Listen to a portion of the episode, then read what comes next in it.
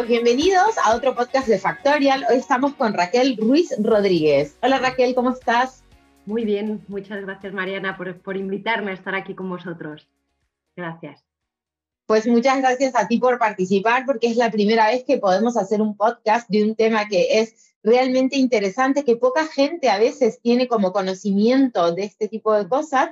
Déjame primero, vamos, vamos antes de, de meternos en el tema, vamos a presentar a Raquel, ¿vale? ¿Quién es Raquel? Raquel es fundadora y directora de Rétate, sos especialista en talento, alto rendimiento y desarrollo. Y sos una persona clave cuando hablamos de neuromanagement y productividad, que es el tema que nos trae aquí, ¿verdad?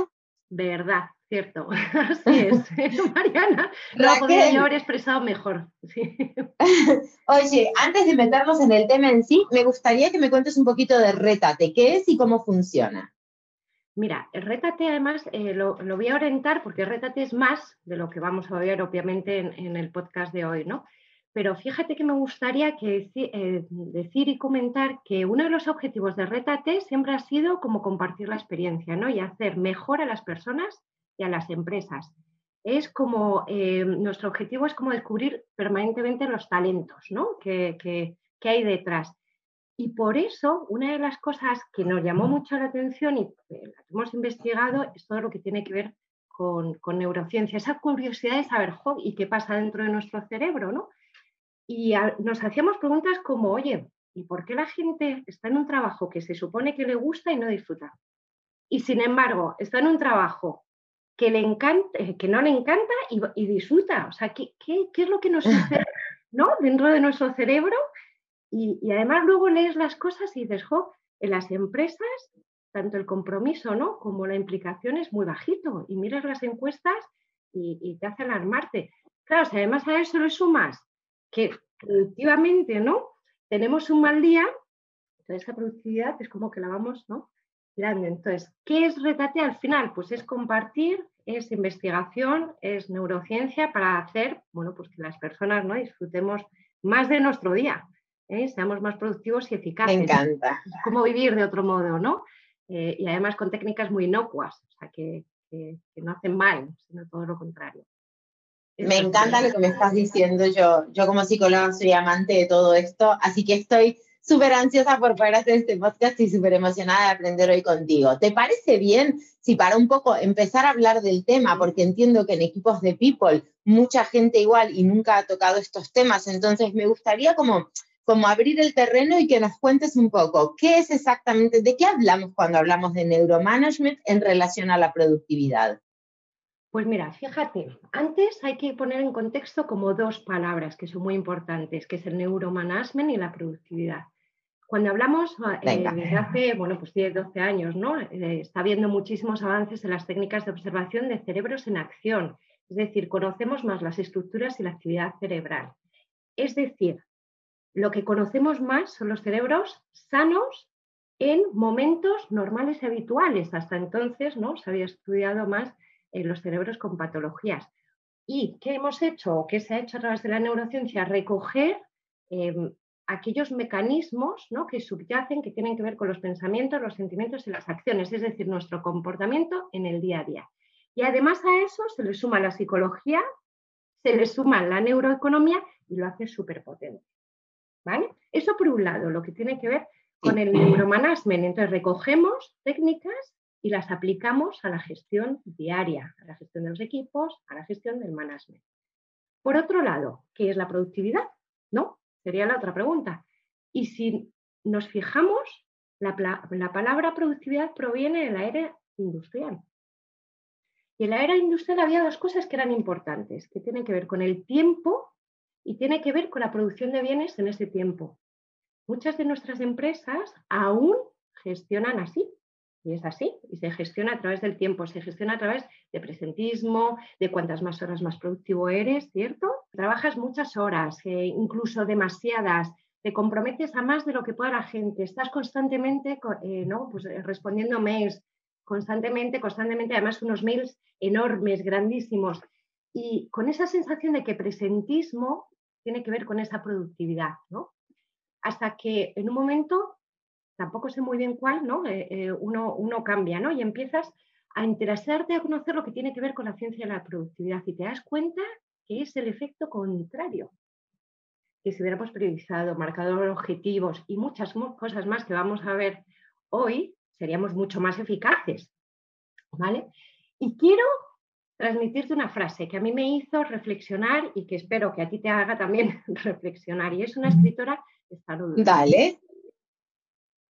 Mira, fíjate lo que dice, qué interesante. La forma que pasamos los días es, desde luego, la forma en que pasamos la vida. Tal cual, y algo, y algo que vos mencionas, esta frase me hace un montón de sentido porque un poco es algo que está implantado en este nuevo paradigma que estamos viviendo en recursos humanos, ¿no? Y un poco, yo creo que son varios factores los que han cimentado este nuevo paradigma, ¿no? No es solo la pandemia, también es obviamente la generación que predomina hoy en el mercado laboral, ¿no? Que son los millennials, que vienen con pretensiones totalmente distintas. Entonces, todo esto ha hecho que la gente esté como mucho más consciente, incluso yo lo veo en las entrevistas, que las personas me, me, comentan cosas que hace 20 años, pero no escuchabas, pero, pero ni que quisieras en una entrevista. Y que a mí me pone contenta que una persona me diga, oye, ¿cuál va a ser mi reto aquí? ¿Cómo, cómo, cómo se va a medir performance? ¿Sabes? Las entrevistas dejaron de ser tan quizás bidireccionales, como sería el antiguo paradigma, y hoy es una charla entre dos profesionales que está ahí. Yo súper interesada en mi crecimiento profesional y tú súper interesado como empresa en ver si realmente somos un match. Entonces, desde este lugar, creo que hoy más que nunca tiene lugar esta, esta información que podemos aportar, Raquel. 100% de acuerdo contigo. Totalmente de acuerdo también contigo. El trabajo está cambiando y nos estamos adaptando aún, a pesar de que todavía nos queda mucho trabajo que hacer, efectivamente, pero es que está cambiando, es una realidad. Eso es una realidad. Pero no se me olvida que me has preguntado, ¿no? Oye, ¿y la neurociencia aplicada sobre la productividad? ¿Qué tiene que ver, no? Pues lo vamos a combinar incluso con el rendimiento. Fíjate si es importante para ese cambio de paradigma que estás señalando y que, oye, que vamos avanzando, pero que todavía nos cuesta mucho, lo que se dice o los estudios lo que dicen es que la productividad y el rendimiento cognitivo disminuye cuando la jornada se alarga. Fíjate, por tanto, la novena, la décima, ¿qué es lo que nos provocan? Un impacto cada vez menos satisfactorio. Y, me gustaría, porque yo creo que, es básico el poder trasladar ¿no? Eh, eh, las investigaciones, hay una investigación que se hizo en Whitehall, bueno, son, son funcionarios eh, ingleses, más, más de 2.000, un estudio muy grande con muchas cosas, pero a lo que yo me quiero referir, eh, en el 97-98 se recogió muchos datos que luego hicieron seguimiento en 2002, 2004, etc. Y les hacían muchos test, test cognitivos, test de memoria, test de semántica, para ver ¿no? el rendimiento. Eran personas con una dedicación a jornada, dedicación plena. ¿no? Cuando terminaron estudios, lo que se dieron cuenta, y es lo que nos, llama, en los que nos debe llamar la atención ¿no? para, para, incorporar esa cultura innovadora, ¿eh? para que seamos más productivos, más eficaces, es que esa prolongación de la jornada tiene un efecto negativo en el rendimiento cognitivo, ¿vale? En edades madurativas, pero bueno, madura. Claro. es importante y lo que hay que llamar la atención. Y yo a veces, yo me pregunto, ¿no? Y nosotros obviamente trabajamos en ello, si imagináramos que esas horas nos cunden y que somos más productivos, muy probablemente terminemos la jornada mucho más satisfechos, con esa sensación de logro. ¿Cierto? Tal cual. Pues Tal cual. ¿Y sabes qué? Tal cual. No, y el otro día hablaba eh, con, una, también con un referente aquí en recursos humanos en, España y hablábamos de que una persona en su vida normal va a trabajar 80.000 horas, ¿no? Una persona promedio, una vida promedio, ¿no? Y yo digo, 80.000 horas, ¿entendés? Se escucha así como, se escucha como mucho, ¿no? Entonces decir, Dios mío, que valga la pena, ¿no? O sea, quiero, quiero estar emocionada con el proyecto en el que participo al final de, digamos, cuando lleguemos, que todos eventualmente vamos a llegar al final de este, de este increíble camino y de este viaje, quiero mirar hacia atrás y decir, qué bien lo que hice con mi vida, ¿no? Sentirse orgulloso, pero no quiero esperar al final del camino para decirlo, quiero decirlo quiero decirlo cada día de mi vida, cosa que sé que en 20 años, pues ya la estadística está a mi favor, si lo dije durante 20 años, pues ya está, ¿no? Oye, Raquel, tal cual, y una pregunta que quiero hacerte. Todo esto lo estamos hablando a un, nivel quizás más abstracto de teoría, ¿Cómo sería llevar esto a la práctica? ¿Me podrías dar algún ejemplo quizás concreto de algo que haces con una empresa o con, o con un grupo de managers? ¿Cómo sería puesto en práctica para, para darle más forma? Pues mira, para, para darle más forma, lo primero que tendríamos que hacer es un diagnóstico, ¿vale? Analizar cómo se está trabajando, ¿eh? para poder determinar qué acciones hay. Y poquito a poco ver, porque se pueden utilizar muchísimas técnicas. A ver, una de las cosas que nos ocurre, o sea, una de las cosas que tenemos que entender es que tenemos que incorporar esa cultura. Tenemos que entender para qué es necesario y en qué nos puede beneficiar, ¿vale? Y eso es importante. O sea, por ejemplo, ¿cómo hacemos que un día nos cunda más? ¿No? Esa sería como la pregunta, ¿qué hago yo para que mi día sea más largo y no se extienda de manera? Pero claro, nos ponemos a pensar, y, no sé si a ti te pasará o solo a mí, ojo, es que tenemos muchas cosas que hacer en el día. Tenemos muchísimas cosas todos que hacer en el día y además que a veces estamos, no sé si, si, a ti también te pasa, que seguro que sí, sometidos como a, a un flujo constante ¿no? de mensajes, eh, con pandemia, sin pandemia, Zoom, Teams, que me hablan, que no me hablan. La interrupción es constante y eso es falta de atención. Y yo me esfuerzo todos los días por hacer que las tareas disminuyan, pero no disminuyen. ¿Sabes lo que nos pasa ahí? Es algo muy interesante, que nos centramos en aquello que brilla. En aquello que brilla, no en lo que es importante no en la intención esa del día que me tenía que haber marcado yo mi objetivo, sino aquello que brilla. lo vamos a entender ahora cuando veamos seguramente algunas claves, ¿verdad? Y entonces aquí tenemos que hacer caso a Kobe que dice, lo más importante es hacer que lo importante siga siendo importante y no lo hacemos. Entonces, ¿cuál sería mi primero? Enfócate. Hay que enfocar, hay que tomar conciencia. Lo primero que tenemos que hacer es tomar conciencia para poder enfocar. Eso sería. Oye, acabas de dar un tip súper importante. Sigamos con los tips, cuéntame, porque me parece súper interesante esto. ¿Qué tips puedes dar? Tienes muchísimos años de experiencia, tienes montado realmente un proyecto súper, súper chulo. Entonces, ¿qué dos o tres tips crees que podemos dar hoy a todas las personas que nos escuchan, Raquel? Pues claro que sí. Mira, por ejemplo, algo que también me vas a entender fenomenal. Tenemos la tendencia a pensar que si hacemos varias cosas, abarcamos mucho más. ¿Sí? ¿Nos pasa? Nos pasa, yo creo que a todos. estamos manteniendo una conversación por teléfono, al mismo que estamos haciendo internet y, a la vez, oye, si suena algo en el móvil, como que nos crea. ¿Sabes lo que nos está pasando ahí? Y, a nosotros nos gusta mucho que la gente tome conciencia, las personas tomen conciencia de lo que ocurre, para que eso sea recurrente y no ocurra más, ¿no? Explicarnos por qué, qué hay detrás de todo esto. Lo que realmente estamos haciendo cuando hacemos eso es darnos pequeños placeres. ¿Bien? una alarma, el WhatsApp, unas pequeñas recompensas, esas pequeñas novedades que lo que nos hacen, que nos gusta y nos dan eso, el pequeño placer que hace, mmm, qué gustito estoy, ¿no? Entonces, cada interrupción, ¿qué es? La posibilidad de algo tan interesante y divertido que es súper difícil resistirme, súper difícil, pero que luego cuando lo veo, muy probablemente es algo no deseado. Es lo que se llama no ¿cierto? Entonces, está viendo que la multitarea es más bien improductivo y que eso sí que hace que nos alarguen los días, entonces llegamos a las 80.000, 200.000, no, pero no de, horas productivas, sino de alargar las jornadas con un con poco sentido, ¿no? Eh, lo que además lo que nos provoca es que parece que vamos como súper rápido cuando realmente no estamos yendo tan rápido y cometemos más errores. Fíjate, hay un estudio que dice que cuando hacemos dos tareas a la vez, el 30% o, perdemos o tardamos más, perdona, un 30% y además cometemos más errores. ¿Qué podemos hacer? Agrupar en tareas. Y si quieres, hacemos un reto. Hago un reto contigo. ¿Te parece? Vale. Vale. Fíjate, te voy a pedir que digas de la A a la G, el abecedario, ¿vale? Inmediatamente después del 1 al 7. Vale. A, B, C, D, E, F, G. 1, 2, 3, 4, 5, 6, 7. Perfecto. Hemos medido más o menos, ¿no? Mi cálculo mental mientras te escuchaba, aquí intento hacer toda la vez y es muy difícil, como ya sabemos, porque la multitarea no es amable con el cerebro, más o menos 10 segundos. Y ahora te voy a pedir que lo intercales. Letra, número, letra, número, letra, número, hasta la G y hasta el 7. Venga. Venga, a ver. A, 1, B, 2, C, 3, D, 4, E, 5. Me perdí. A, B, C, D, E, F, 6, G, 7. ya. No estaba preparada para nada y estoy pensando, ¿qué viene la letra, el número, la letra, el número, qué letra? Ay, por Dios, que la abecedario, tengo 40 años, de memoria.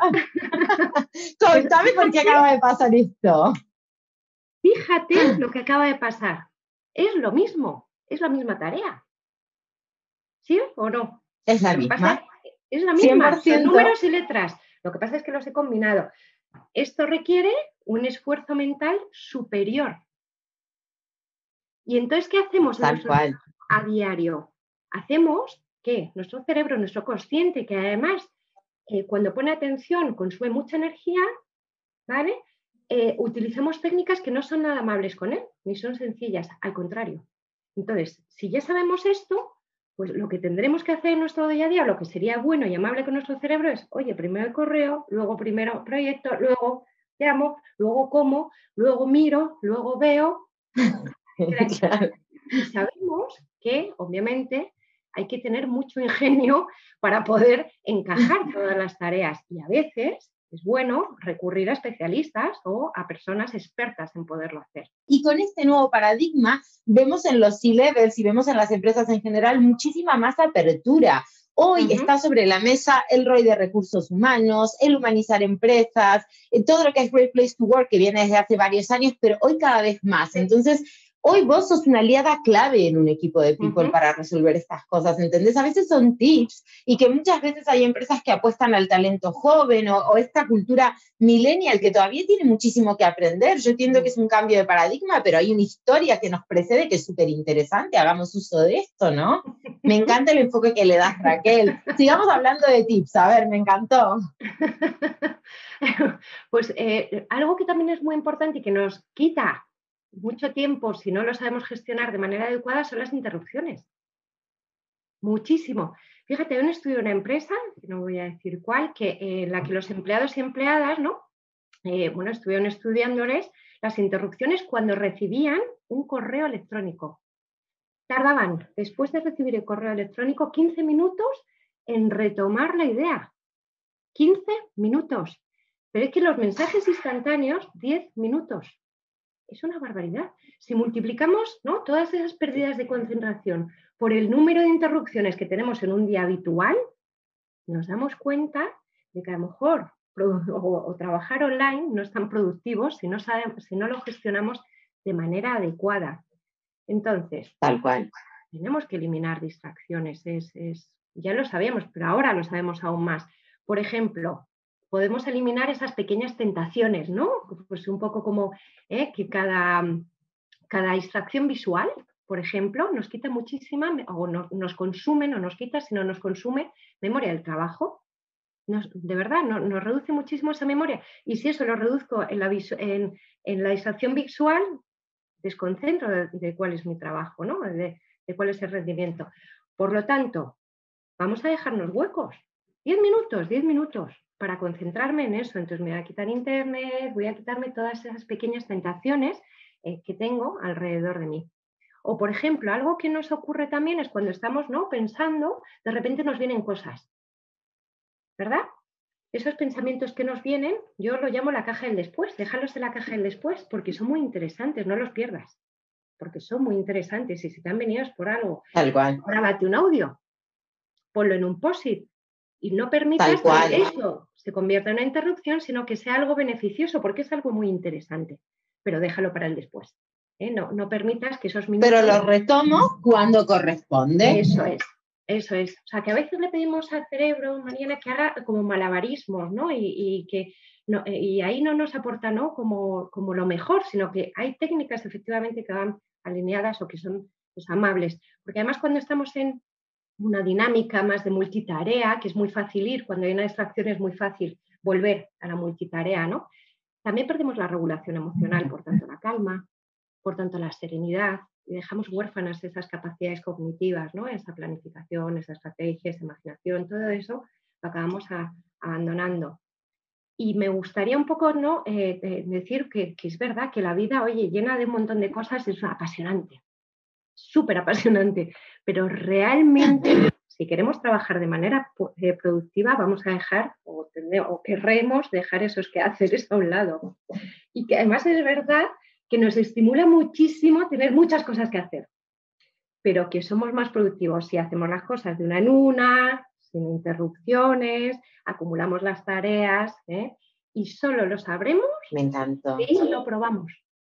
Si no lo probamos. Me encantó, Raquel. Te hago, te hago una pregunta. Me encanta, me encanta lo que haces, me encanta. Y sé que venís muy, muy, muy a tope con un montón de empresas porque vengo hace semanas intentando cerrar este podcast contigo. Así que me gustaría saber, cuando, cuando una empresa cuenta con tus servicios, ¿vale? Cuando empezás a colaborar con un equipo de people, primero haces un diagnóstico. Necesariamente si un equipo de people te tiene que contactar, tiene que tener claro un objetivo que va a trabajar contigo o un equipo de people, de gente quizás que, sabe que quiere mejorar esto, pero no sabe por dónde tú llegas, haces el diagnóstico y marcas el camino y como cuánto tiempo trabajas de la mano con una empresa, cómo funciona llevando a la práctica lo que tú haces. Eh, tiene, tiene mucho que ver, o sea, normalmente las empresas y las personas sabemos poco lo que queremos, ¿vale? O sea, que sí que ayudamos a poner ese objetivo, porque es verdad que, eh, nos suenan cosas que queremos conseguir, pero no tenemos muy definidas cuáles son. Entonces, en función de, la empresa, en función de lo que escuchamos, en función de lo que oímos, en función de sus necesidades, nosotros hacemos para ti ¿no? un diagnóstico ad hoc a, la empresa en su momento, en su situación y lo que quiere conseguir, que es lo más importante, hacia dónde quieres ir. No, no todos estamos ni todos tenemos la misma receta ni los mismos ingredientes para todo, ni muchísimo menos. Hay que adaptarse a lo que cada uno quiere conseguir, ¿no? Pues lo mismo que cuando hace sesiones individuales de desarrollo, etcétera, etcétera. Lo habitual, obviamente, es tener un diagnóstico, saber ¿no? qué es lo que vamos a hacer, se lo presentamos al cliente y luego lo podemos hacer de muchas fórmulas. Se puede hacer tipo acciones, se puede hacer a través de formaciones, se puede hacer a través de desarrollos, porque hemos visto que hay ciertos colectivos que necesitan, ¿no? O que es, o necesitan porque es más prioritario, ¿no? no por más prioritario, entonces nos enfocamos a ellos y hacemos trabajo de, siempre se trabaja a través de formaciones, a través de desarrollos de equipos, es decir, trabajamos con el equipo en sí mismo, o trabajamos individuales porque entendemos que hay ciertas personas que necesitan ese desarrollo, ese apoyo de desarrollo individual para conseguir más, porque es más prioritario dentro de la, de la compañía. Es diferente en función de, entonces podemos acompañar desde, hoy unas formaciones en concreto porque hemos visto X, o pues un partner, ¿no? Que, estás mucho más tiempo dedicando, eh, pues siendo como un partner. La idea, y eso lo, vemos mucho en experiencia del empleado, cuando hacemos las formaciones, que muchas de las cosas van alineadas a la productividad, a la selección, etcétera, es que las ideas, es decir, hay muchas técnicas, pero hay muchas más que vamos creando en función del cliente que tienes enfrente, ¿no? Y que se te pueden ir ocurriendo eh, porque eso es importante para ellos, ¿no? Y, que no mencionas en, un curso formativo ni mucho menos, sino que son cosas que vas generando en función de lo que ves y te vas adaptando, ¿no? A ese propio cliente. Hay muchísimos impactos y acciones que se pueden llevar a cabo. Me encantó, Raquel, me encantó poder hacer este podcast contigo. Creo que hemos tocado un tema muy interesante. Quiero dejar, obviamente, esta posibilidad de, de iniciar conversaciones contigo a todas las personas que nos escuchan. Vamos a compartir, obviamente, tu perfil al compartir el podcast, porque muchísima gente se acerca, nos hacen preguntas y esto es un tema que creo que hoy tu participación en un equipo de people es clave, ¿no? O por lo menos formar a alguien dentro del equipo o entender esto, ¿no? O sea, tenemos, tenemos aquí arriba una cosa increíble a la que le podemos sacar un montón de provecho y a veces no lo estamos explotando como debiéramos. Así que por eso me encantó. Te agradezco un montón la participación y, nada, yo agradecida eh, contigo por estar hoy aquí. Muchísimas gracias a ti especialmente, a todos vosotros, Factoría, por, eh, por, por, invitarnos a, poder contar todo eso que se hace que, que, eh, que, a veces no se sabe, es decir, que está muy bien el poder divulgarlo, ¿no? Y es una de las partes importantes también de Retatez, divulgarlo, lo que sabemos.